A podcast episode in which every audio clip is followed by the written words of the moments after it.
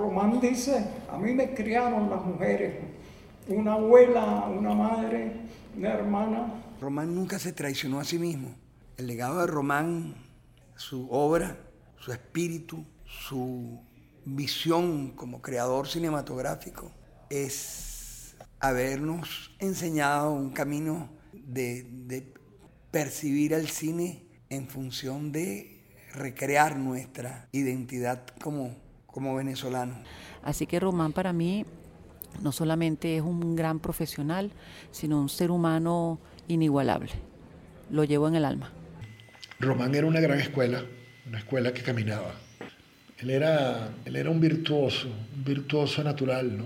Era un gran poeta, muy buen dramaturgo, buen director de teatro, buen director de cine, buen guionista, ¿no? Siento que ahora las películas de Román serán vistas de, de otra manera, porque Román tenía una manera muy, muy especial de, de filmar y de contar sus historias. Román fue uno de los grandes pilares de mi vida, en cuanto a director se refiere, en cuanto a amigo, en cuanto a profesor. Entonces Román era para mí un ser especialísimo. Y ese se me fue.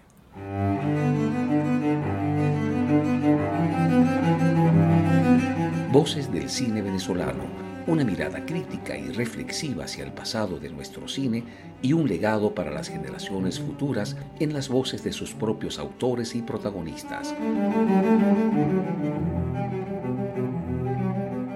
Voces del Cine Venezolano está patrocinada por el Centro Nacional Autónomo de Cinematografía, CENAC, y Producciones Omar Mesones para Zona Cine Caracas. El episodio de hoy estará dedicado a la memoria de Román Chalbot. Nos acompañan Carlos Aspurua, Carlos Bolívar, Luis Brito García, Sergio Curiel, Maite Galán, Aníbal Grum, Miguel Ángel Landa, Hilda de Luca, Rafael Nieves, Edgar Roca, Johnny Semeco y por supuesto la voz de Román Chalbot. Y como siempre quien les habla, su anfitrión Omar Mesones. No son hombres los que he tenido, sino metros de hombres, kilómetros de hombres, una autopista de hombres. Lo mismo, lo mismo, lo mismo. Y con este famoso diálogo de Hilda Vera en su interpretación de la garza en la película El pez que fuma, damos inicio a este episodio en homenaje a la memoria de Román Chalbot. A pesar de que intentamos en varias oportunidades conversar directamente con Román Chalbot durante sus últimos meses de vida, sus condiciones físicas no le permitieron reunirse con nosotros. De esa forma, hemos decidido utilizar algunos fragmentos de varias de sus entrevistas para poder armar nuestra propia versión de Román, descrita por él mismo, por su propia voz. Damos así las gracias a Últimas Noticias por su extraordinaria entrevista a Román y a los programas Cine Corto y Biografía de Vive TVs y TVs respectivamente, todos ellos por su cortesía al permitirnos utilizar parte del audio de sus videos. Y ahora escuchemos en la voz del propio Román cómo fue su infancia. Y yo me acuerdo que a los tres años y medio yo sabía leer y escribir. Y mi bisabuela, cuando yo me iba para las clases en la mañana, en el patiecito de la casa había un chorro con un agua, pero realmente muy fría, agua de Mérida, de Mérida de los años, fines de los años 30. Y ella me metía la cabeza y me echaba agua fría y me daba golpes y me decía para que se le aclaren las ideas. Yo no sé si las cosas que yo tengo claras o las cosas que tengo muy confusas se deben a los golpes y el agua fría que me echaba mi bisabuela en la cabeza. Mi abuela, que vendía estampillas en el correo, le encantaba el cine y me llevaba al cine en Mérida, desde que yo tenía ocho años, siete años. Y ella leía mucho también. Esa combinación de literatura y cine es muy importante, porque alguien ha dicho que el cineasta debe leer mucho. Desde pequeño me gustaba escribir y leer. Mi abuela leía mucho, cosa que me hizo mucho bien, porque yo le quitaba los libros y yo los leía. Algunos no los entendía lo que querían decir. ¿Qué leía ella, por ejemplo? Ella leía Doña Bárbara ella leía El Conde de Montecristo, ella leía Hamlet, sorpresivamente Hamlet. Claro, yo empecé a leer Hamlet y lo dejé porque no entendía qué quería decir aquello. Pero leía mucha literatura venezolana. Este, Antonio Arraiz, Miguel Otero Silva, Gallegos, eh. Cuando tú estás leyendo un libro, una novela, estás haciendo una película en tu mente. Si tú lees Doña Bárbara, tú te imaginas a Marisela o a Doña Bárbara de una manera, la estás leyendo otro, el otro es como si fuera otro director de cine, se imagina otro físico, ¿verdad? Los paisajes también, cada uno se los imagina.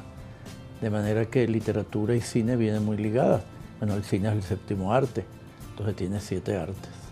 Cuando yo estudiaba bachillerato en el Fermín Toro, yo vivía en Capuchinos y yo iba a Carmelitas, donde ella venía estampillas. Yo la llamaba Mamaita a mi abuela. Dame para ir para el cine. Y me metía en los cines, el Rialto, el principal, esos eran los cines de Caracas que quedan todos en el centro. En esa época no existía el este. Caracas terminaba en la Plaza Venezuela, que era una hacienda. Yo no estudié cine. Este, leía libros de cine, sí, pero estudiar cine no. Margot Benacerraf hizo la, la primera, abrió la cinemateca y entonces por fin pudimos ir a ver películas, gracias a Margot, ¿verdad?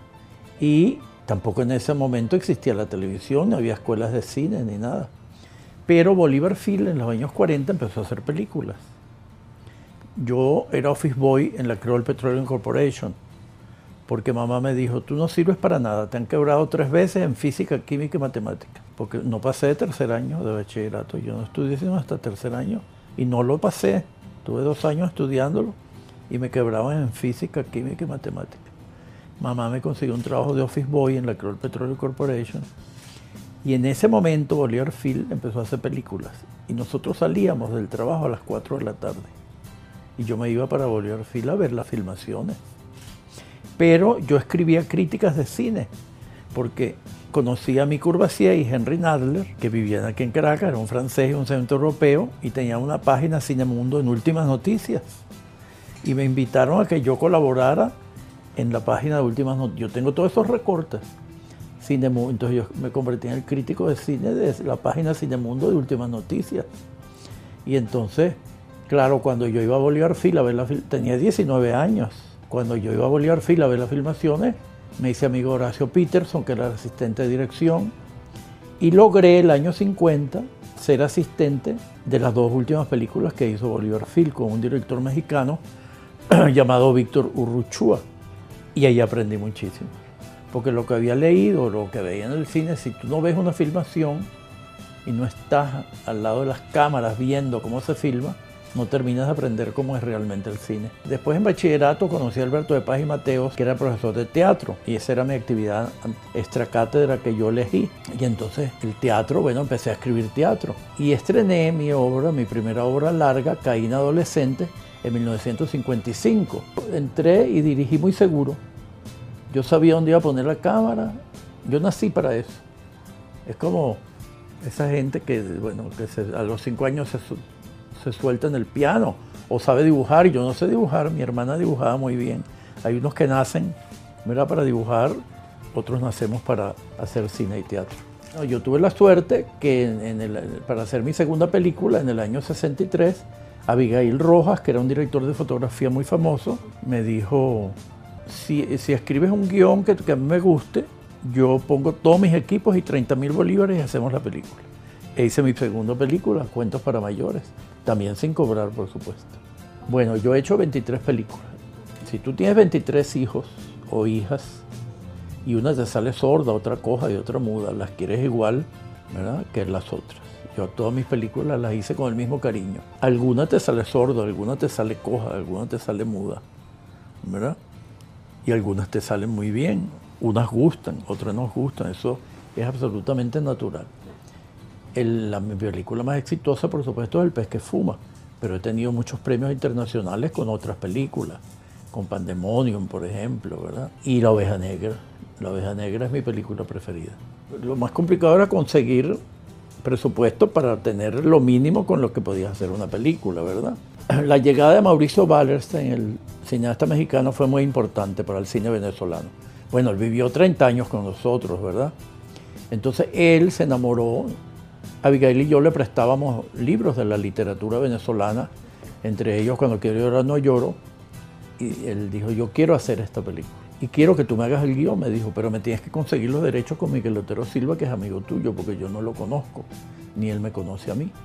Y yo fui a hablar con Miguel Otero Silva y conseguí los derechos y escribí el guion de la película. En esa época el Estado no daba ayuda para el cine. Cuando se estrenó Cuando quiero llorar no lloro, nosotros nos asomábamos a las puertas de los cines a ver si había gente y empezamos a ver las colas. Fue un éxito enorme de taquilla también. Claro, la novela era un bestseller, era muy famosa, todo el mundo leía Cuando quiero llorar no lloro. Y la película fue igual. Y entonces Mauricio me dijo, ahora te toca a ti.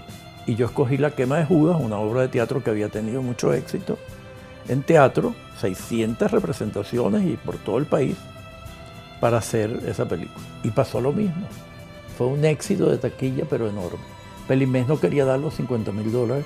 Decían, las obras de teatro llevadas a la pantalla no tienen éxito. Y yo le dije, pero esta va a tener. Pero no fueron mis palabras los que convencieron a Pelimés, sino que Mauricio era hijo de don Gregorio y hacía lo que quería. y él le tenían que hacer caso. Entonces, cuando se hicieron esas dos películas y tuvieron ese éxito, el Estado venezolano decidió empezar a dar crédito. De hoy en día hay jóvenes cineastas en todo el país que te asombra. Yo voy a dar clases en diferentes ciudades y pueblos del interior. Voy de jurado a festivales, por ejemplo el, Festival de Cortos en Barquisimeto, y a veces nos cuesta dar los premios porque se están surgiendo en todo el país jóvenes que hacen un cine. Ellos tienen el derecho y el deber de hacer mejor cine que el que hicimos nosotros, porque ellos ahora se le dan clases, se educan, ¿Me entiendes? Que antes no había quien lo educara a uno en ese sentido. Me parece maravilloso un actor que se forma del teatro, siempre que cuando no vaya a hacer cine sea teatral, ¿verdad? Pero la formación en el teatro es muy importante, ¿verdad? Porque entonces se torna en un actor culto. Eso no quiere decir que todos los actores cultos sean mejores que los que no son cultos. Este, yo pienso que no hay reglas en el mundo, eso de las reglas siempre hay la excepción. Hay grandes actores en la historia del teatro mundial que no han sido ocultos. Inclusive había una famosa actriz española que no sabía leer y entonces su asistente le leía y ella se aprendía de memoria oyendo lo que le, decía el asistente porque no sabía leer y era una gran actriz. A veces me siento a escribir y no, y no pasa nada y a veces estamos ahorita conversando y se me ocurre una idea, alguna anotación, y después salgo corriendo. Por ejemplo, hay una obra, la última obra que yo estrené, Bingo, la empecé a escribir en 1980 en Nueva York, porque la obra pasa en Nueva York y, lo que cuenta la obra, yo lo viví un poco, yo fui testigo de, me llevaron a ese asilo de ancianos y, y eso me inspiró la obra. Pero cuando escribí 17 páginas, se me cerraron las puertas. Y entonces un día yo la tenía en la computadora metida, esas 17 páginas, y un día, en el 2011, yo siempre la veía para decir la seguía. En el 2011 un día abrí y es como si los personajes me hubieran dictado los parlamentos y la terminé. ¿Cuántos años después? Bueno, y se estrenó. Este, el teatro se ha extendido y está fuera de Caracas. Yo he ido a muchos festivales de teatro en el interior del país. He dado algunos cursos que me han invitado y realmente es extraordinario el interés de los jóvenes por hacer teatro o cine también, ¿verdad? Y eso es maravilloso porque ha crecido, pues. Y estamos seguros que van a surgir nuevos autores, nuevos actores, ¿verdad? Y es muy importante para la cultura de nuestro país, ese es un gran avance. Yo pienso que se debería hacer más teatro y más cine para niños, ¿verdad? Pero yo creo que el avance que está teniendo el teatro y el cine en Venezuela es muy importante.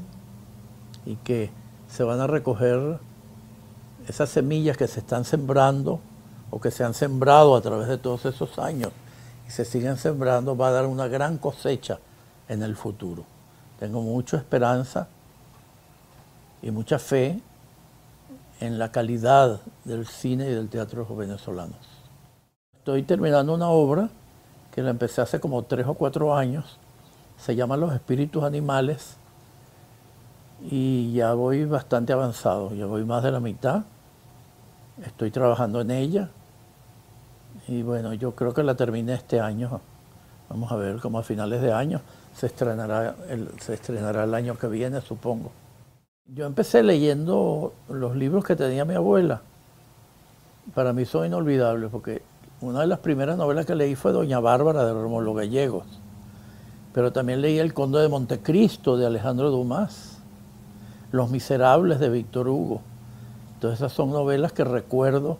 Demián de Hermann Hesse. Esas son novelas que recuerdo porque fueron de las primeras que leí y me gustó mucho la lectura y bueno, he continuado leyendo. No puedo dormirme sin leer. Este, a través de mi abuela amé la literatura y amé el cine. Y bueno, a ella le agradezco un poco, bastante, lo que soy. El 12 de septiembre de 2023, a primeras horas de la tarde, fallece Román Chalbot en su residencia de San Bernardino, en Caracas, Venezuela.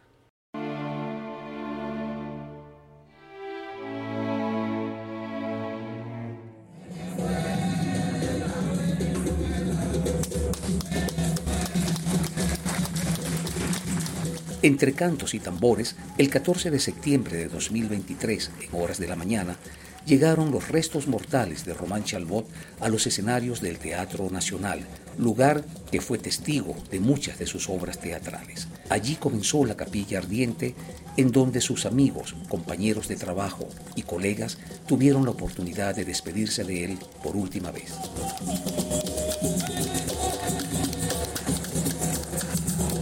Ahora escuchemos al escritor Luis Brito García. ¿Cómo despedir a un amigo? Lo mejor es no despedirlo. Pensaba yo, ya que aquí estamos entre cineastas y teatreros, el que no lo es es que ha sido o quiere serlo. En una película del maestro Kurosawa, Los sueños, sueños verdaderamente reales. En el último episodio hay un funeral, pero un funeral que quizás el, el que el maestro Kurosawa hubiera querido tener. Hay una procesión, pero una procesión alegre. La gente no llora, sino que danza.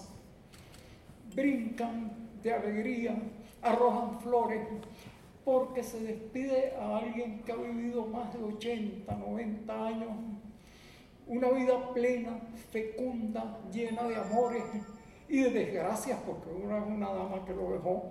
Y esa es la despedida que todos querríamos tener y debíamos tener, y la que justamente está teniendo el maestro Chago. Esto debe ser él llamando desde otro lado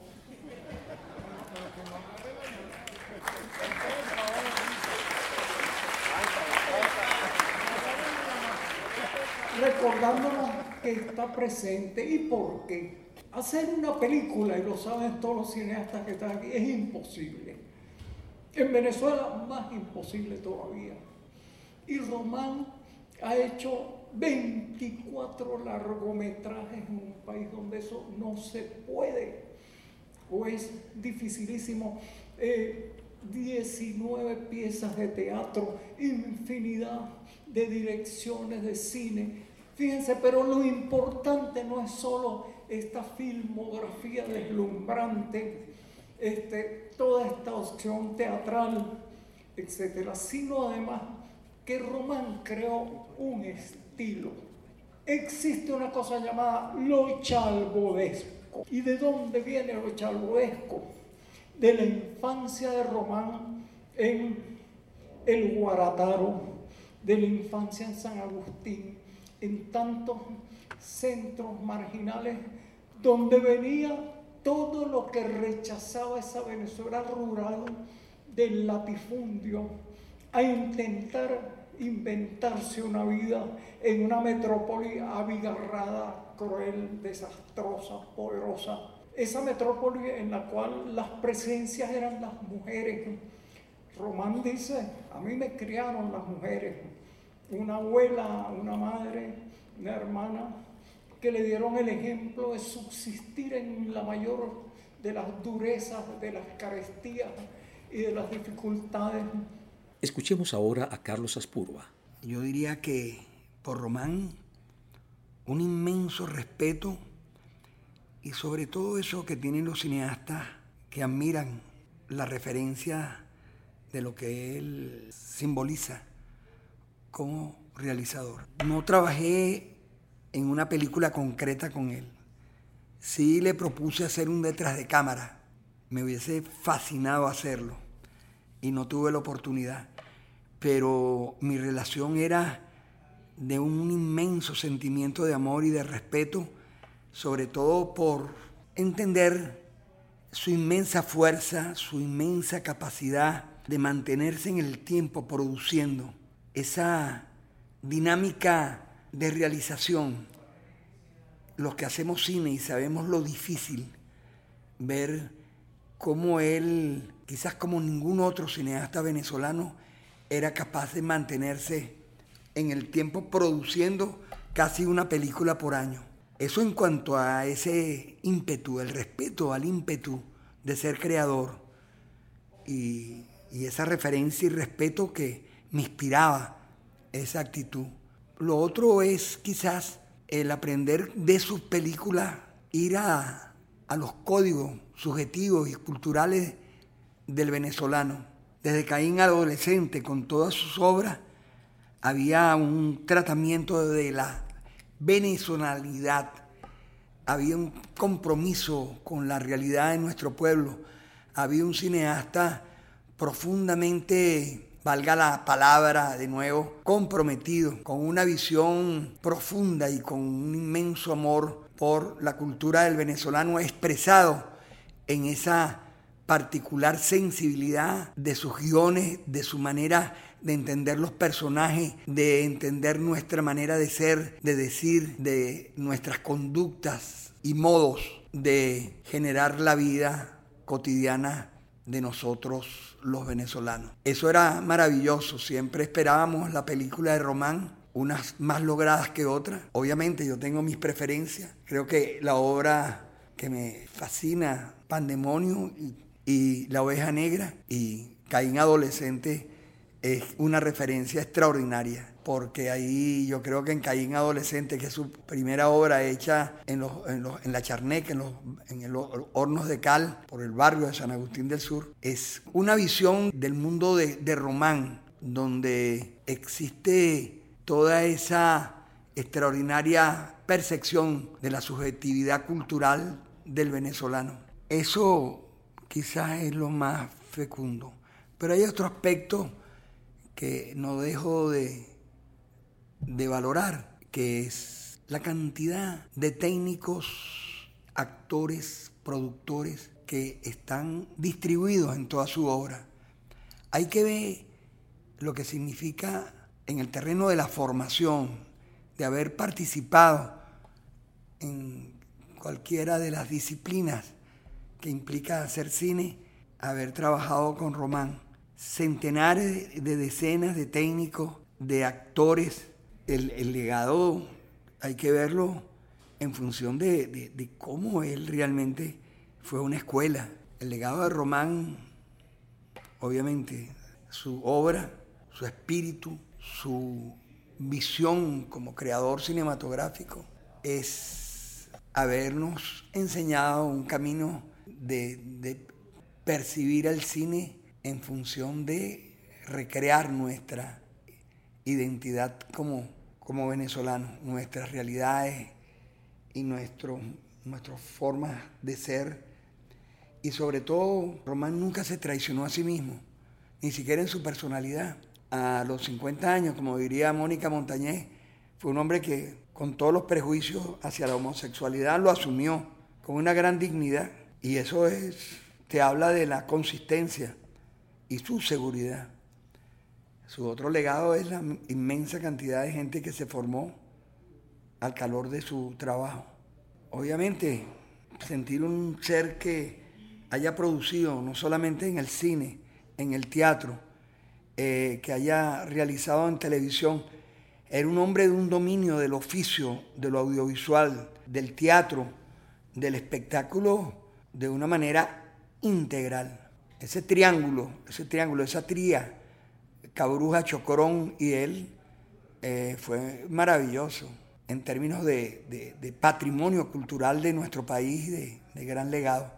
La dimensión del aporte cultural del legado de Román y a la hora de su muerte, con sus virtudes y sus defectos, sentirnos profundamente orgullosos de él como venezolano, como creador, como un ser que, con sus virtudes, defectos, con nuestras diferencias, pero obviamente eh, la nobleza, su coherencia con él mismo y, con el país, de verdad que a mí en lo personal me, me conmueve y me llena de un gran regocijo como cineasta y como venezolano.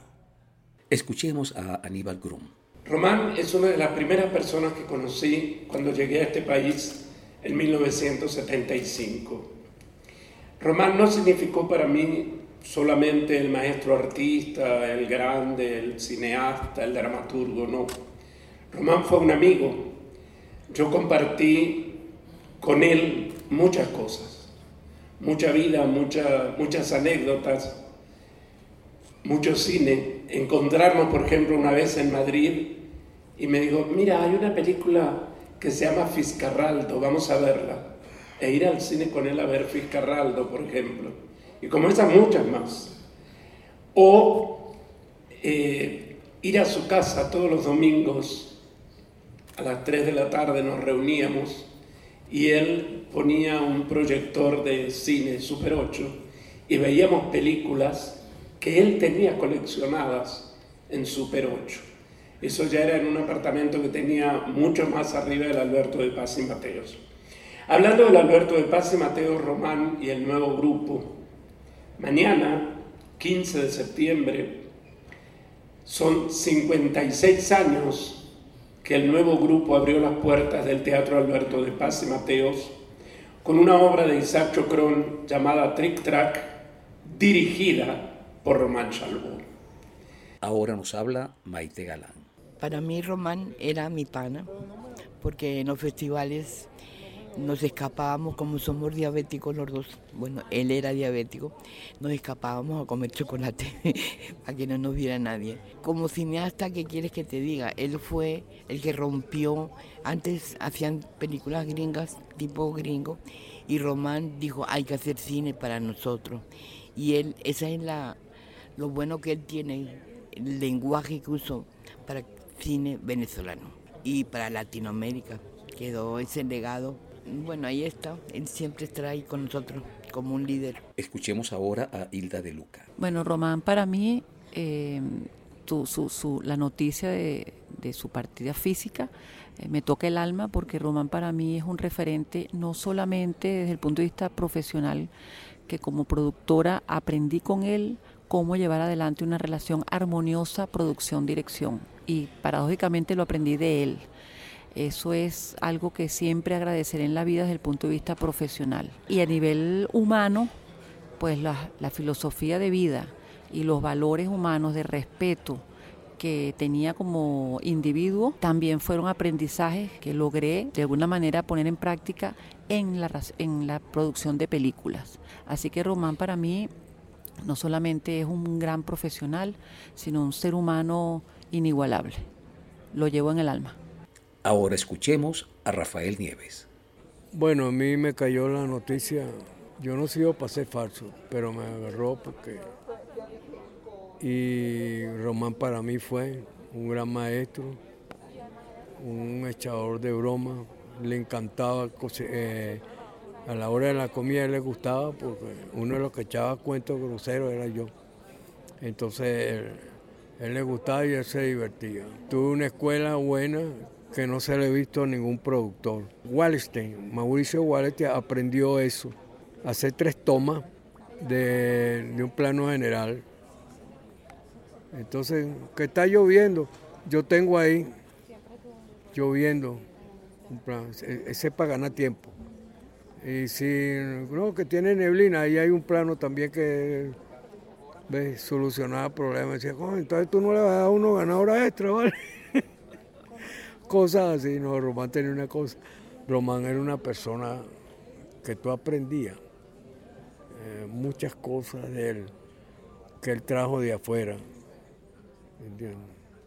Entonces estaba yo, entonces él me ayudaba. Fíjate que también Román hizo una cuestión muy buena. Con él se consiguieron las bragas. Nosotros nos daban bragas. Para trabajar. Tenía nombre y tal. Entonces cuando íbamos a firmar en el interior le regalaban las la bragas a, las mujeres, tú sabes, para conseguir algodón. Una bella persona, no es como hacemos nosotros, la mayoría de los venezolanos, pobrecito, qué bueno era. No, no, Román era una persona seria, pero muy echador de broma. Ahora escuchemos a Carlos Bolívar. Bueno, yo tuve la primera vez que yo tuve la oportunidad de trabajar con Román. Eh, eh, lo hice con Josué Savera, yo era microfonista, ¿no? Josué, eh, Román iba a ser la gata borracha y Josué no tenía quien le hiciera la asistencia, entonces yo no conocía a Josué inclusive. Eh, yo había trabajado mucho tiempo con Héctor Moreno, trabajamos como cinco o seis largometrajes juntos. Y, Héctor me recomendó, a Josué le preguntó, mire, sí, hombre, sí está. Y, y comencé a trabajar con Josué en la película de Ramón, en La Gata Borracha una experiencia maravillosa. Ahí aprendí yo qué es lo que enseña Román, que es eso que, comentábamos, ¿no?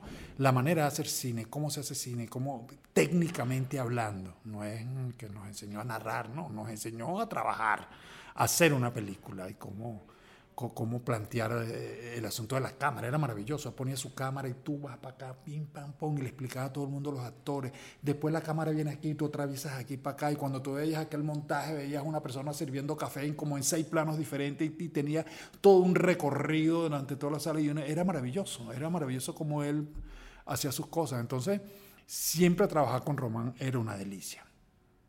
Siempre era una delicia por la manera como él trabajaba, por su forma y, nos ayudó a nosotros también a entender el cine desde el punto de vista técnico y cinematográfico. Yo tuve la posibilidad de trabajar tres veces con él, en La Gata Borracha, en Cangrejo 2, y después eh, Josué, que era su, fue su, su, sonidista en casi todas sus películas, porque en la primera parte eh, eh, era Nelson Bolívar, el hermano de César Bolívar, era el sonidista de, que, que, trabajaba con Román en ese momento, ¿no?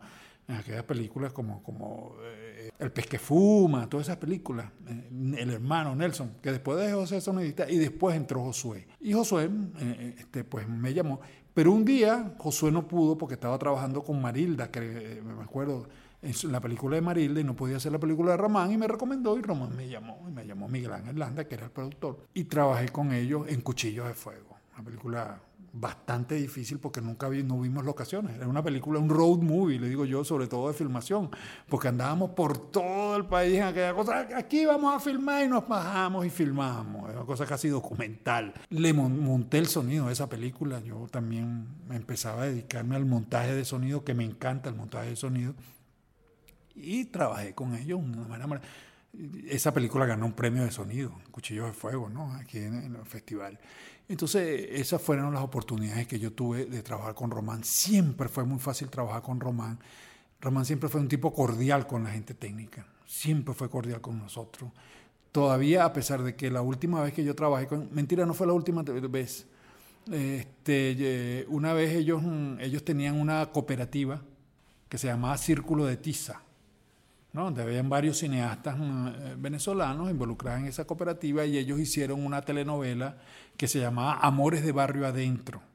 ¿no? Ellos un día iban a, eh, iban a comenzar una temporada y nos llamaron, yo te pertenecía a otra cooperativa que es Procine, que todavía estamos allí, y nos llamaron y nosotros, yo trabajé con él, eh, hice como 12 capítulos de la telenovela, una temporada hicimos, hice, y tuve esa otra oportunidad de trabajar con Román.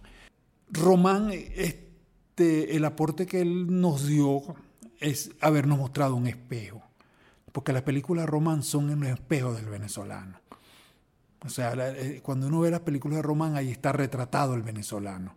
O sea, uno ve una película de Román y sabe que se va a ver allí, que se va a ver reflejado. Entonces, eso le dio más universalidad inclusive que muchos otros. ¿No? Este, el hecho de que él haya mostrado al venezolano como él lo veía y como él aprendió a verlo, porque él es una persona que, imagínate, vivió en Caracas en una época en que él vivía en pensiones entonces el tema de la pensión y, de la gente que vivía en las pensiones que él conoció es maravilloso ese mundo. ¿no? Entonces ese es el aporte de Román, habernos mostrado un espejo en el cual no muchos se quieren ver, ¿no? porque a veces los espejos eh, no, no, les gusta a mucha gente porque se ven retratadas, entonces ya no me gusta tanto. Retrata a los demás, no a mí.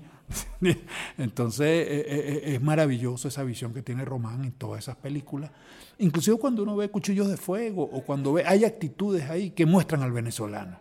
No parece que la historia fuera muy venezolana, porque es fantástica la historia, ¿no? la historia de Cuchillo de Fuego, pero cuando uno ve los textos, los, los, eh, los, diálogos, las acciones, los personajes, el carácter de los personajes, entonces uno ve ahí al venezolano retratado en medio de una ficción. Ahora escuchemos a Edgar Roca. Bueno, el maestro Chalbó yo lo conocí en el año 2012 haciendo un trabajo para la Escuela de Cine y Televisión, de, la cual yo egresé, donde yo estudiaba en ese momento. Desde el principio eh, fue un hombre súper cercano, súper abierto a darle la mano a, nuevas generaciones. Y bueno, aceptó una entrevista a un grupo de estudiantes que no conocía, asistir a la escuela, solamente pidió que se le buscara y se le llevara y bueno, nos dio allí, eh, compartió con nosotros una hora. A partir de ese momento, eh, yo quedé pendiente, o sea, con el contacto del maestro y le dije que le iba a entregar como que el material de lo que habíamos grabado. Conversando, yo le cuento que era mi segunda carrera, ya yo había egresado de la Universidad Central en otra carrera que no tiene que ver con el cine, que es la bibliotecología. Yo soy, de cierta manera, un gerente de formación. Y a él le hizo empatía ese hecho porque su mamá toda la vida fue bibliotecaria. Y me mostró unos grandes álbumes que, se conservan, que existen hoy en día, de 50 años de que su mamá se encargó de hacer eh, toda una recopilación eh, hemerográfica de, de, cosas que salían en la prensa sobre el maestro, ¿no?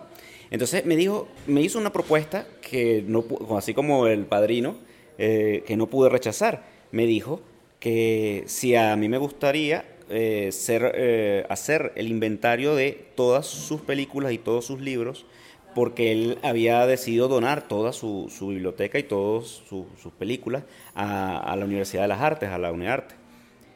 Yo acepté, porque bueno, además era un trabajo que sabía hacer, eh, y me consigo con un trabajo que yo pensé que era una cosa de una semana, y era una cosa que me llevó casi dos años, porque el maestro tenía 6.000 libros en su biblioteca y casi 3.000 películas. Entonces era clasificarlas, organizarlas, inventariarlas. Y todo eso eh, él, le sirvió de excusa para, yo siento, en el tiempo, adoptarme como un nieto, un nieto que nunca tuvo. El maestro cuando tú revisas su entorno, tú, tienes, bueno, esta gente es el hermano, esta gente es el, amigo, esta gente es el hijo, pero no tenía un nieto. Entonces, ese, ese de cierta manera, a, a los años, por supuesto, cuando trabajamos, yo diría que los últimos dos años, que, estuve todavía más cerca a él, dije, ah, bueno, el, espacio que, el maestro llena para mí también es el de, el de un abuelo. Yo no crecí con, con esa cercanía a mis abuelos, ni paternos ni maternos, y entonces eh, yo decía, bueno, así se debe sentir tener un abuelo al que tú vas visita, le llevas algo, o te invita a un café, o vamos y almorzamos y hablamos, y hablamos de películas, y hablamos del cine, o vamos a una obra de teatro juntos y tal. Él aprovechó ese tiempo donde yo por casi tres años llevaba todo lo que era su agenda,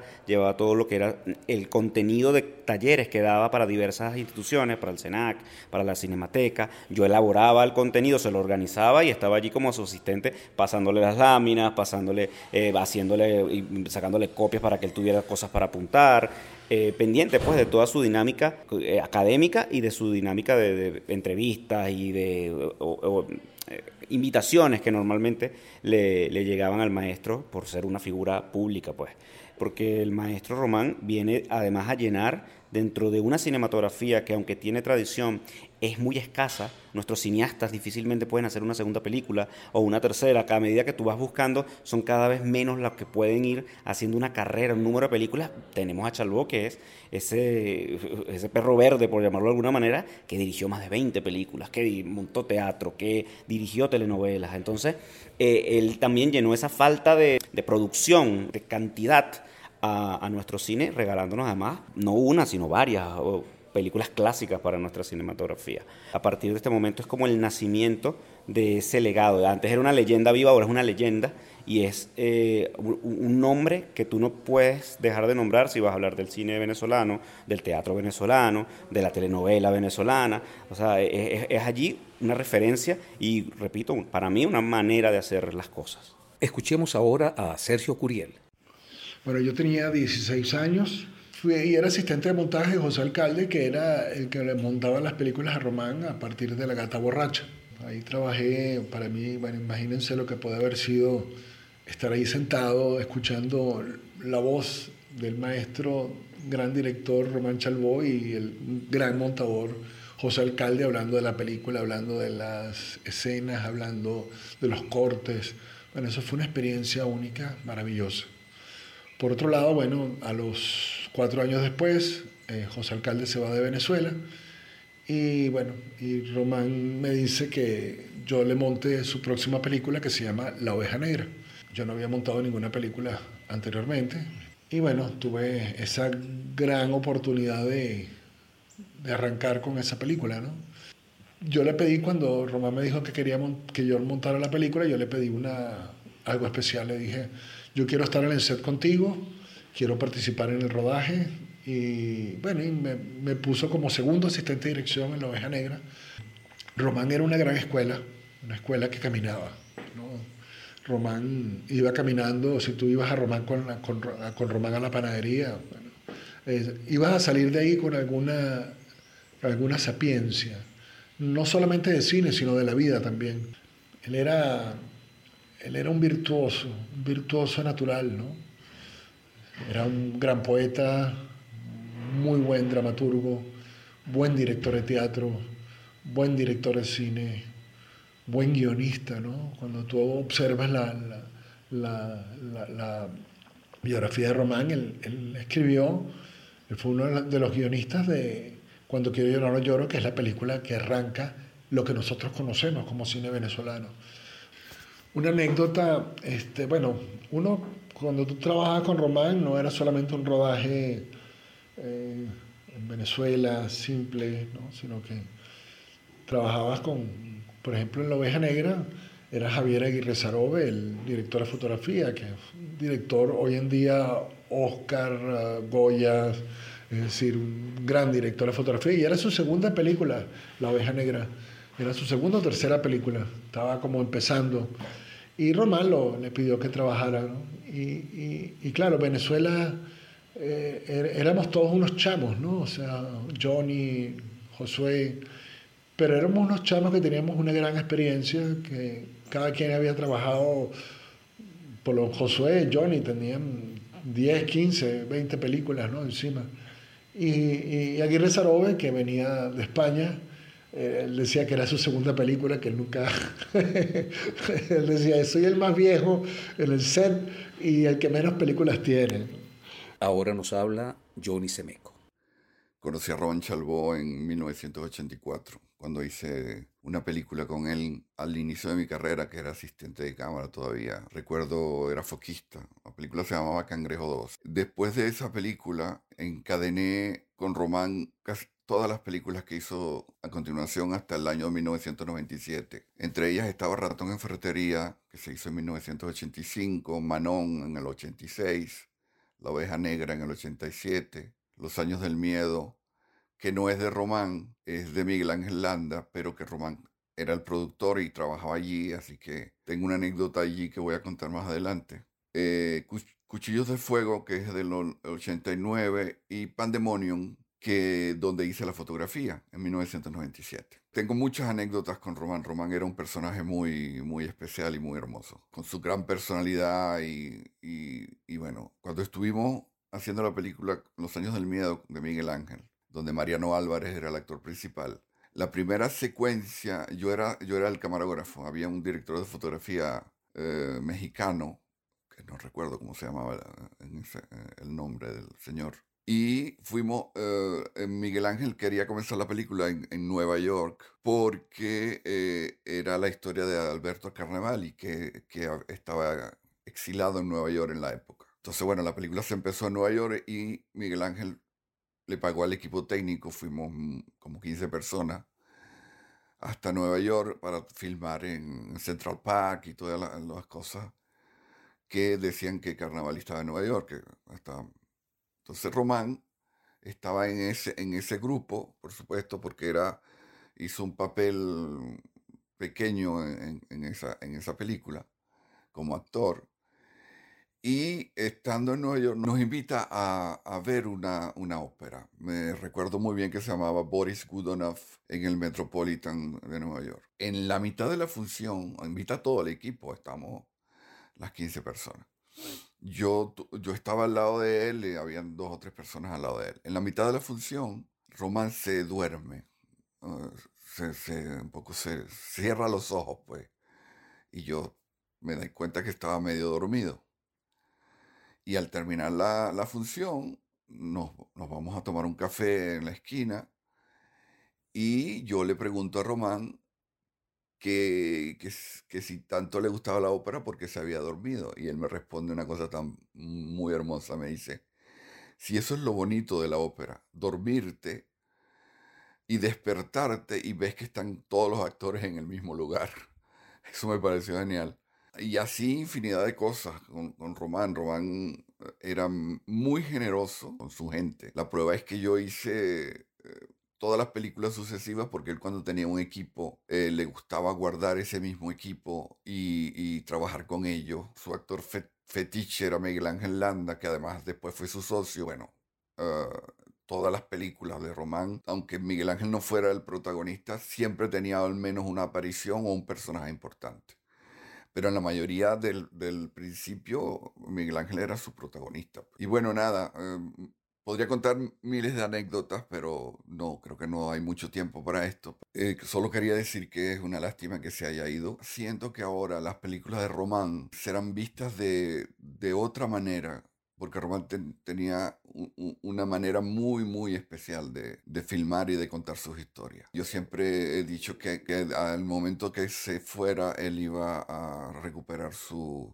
el, valor que tiene realmente, en, no solo en Venezuela, pienso que en América Latina y, espero que en el mundo le sea reconocido su talento y su, su, y su manera de filmar.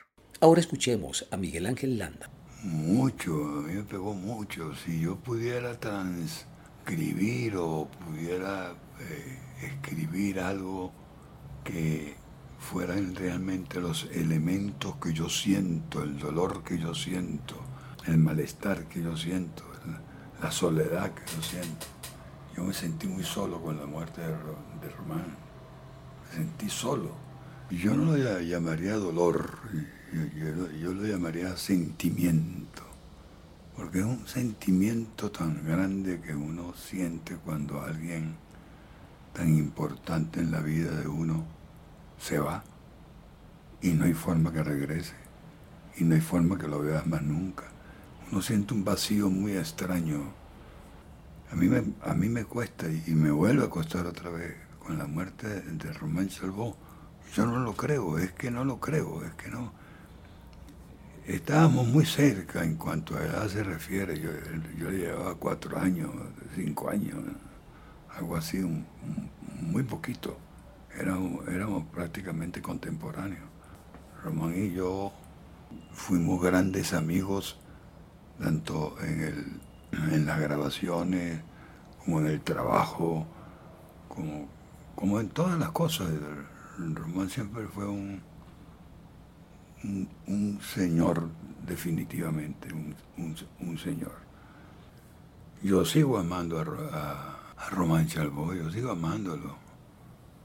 Chalbó para mí fue, primero fue el que, el que me dio la mano para yo comenzar a trabajar en, un camión, manejándolo, cuentos para mayores. Él me llamó y me dijo, porque él sabía que yo, que yo estaba estudiando teatro y eso, y, y sabía que yo era camionero.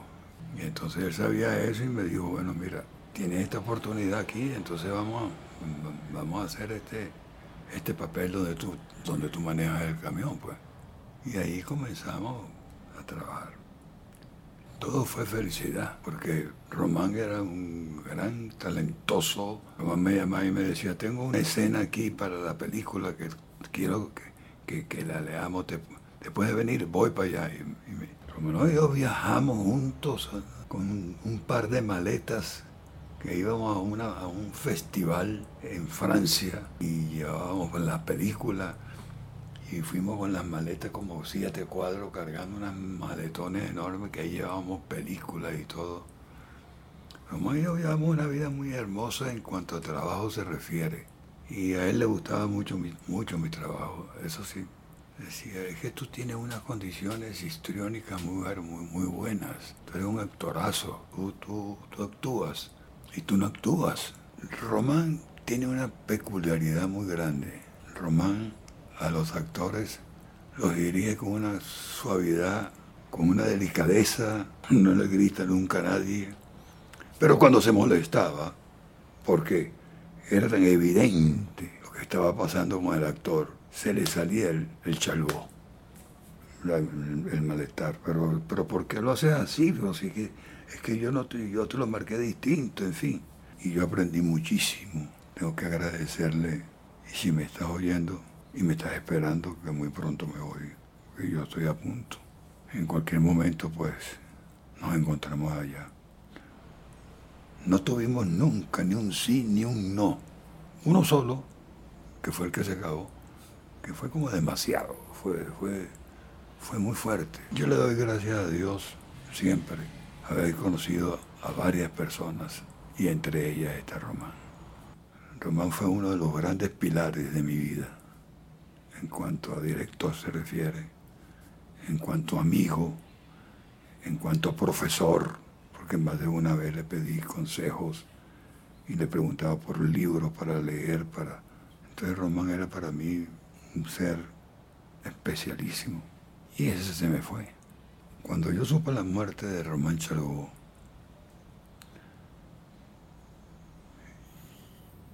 yo no pudiera ni sé hacerlo, ni sé explicarlo, qué sentí yo realmente. Yo sentí como un escalofrío en las piernas, sentí como un malestar enorme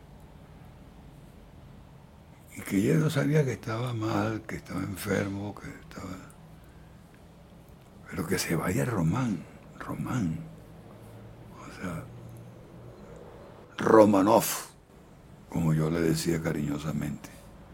Que tenemos que hacer cine, que tenemos que hacer poesía, que tenemos que hacer magia, que esta es nuestra profesión, pero no con la simple palabra profesión, sino que es una profesión poética en la cual estamos llegando a la gente, en la cual estamos convirtiendo la realidad en un sueño y el sueño en una realidad.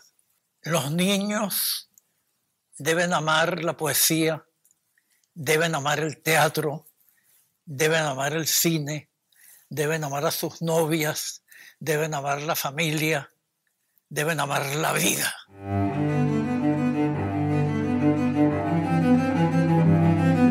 Voces del cine venezolano, una mirada crítica y reflexiva hacia el pasado de nuestro cine y un legado para las generaciones futuras en las voces de sus propios autores y protagonistas.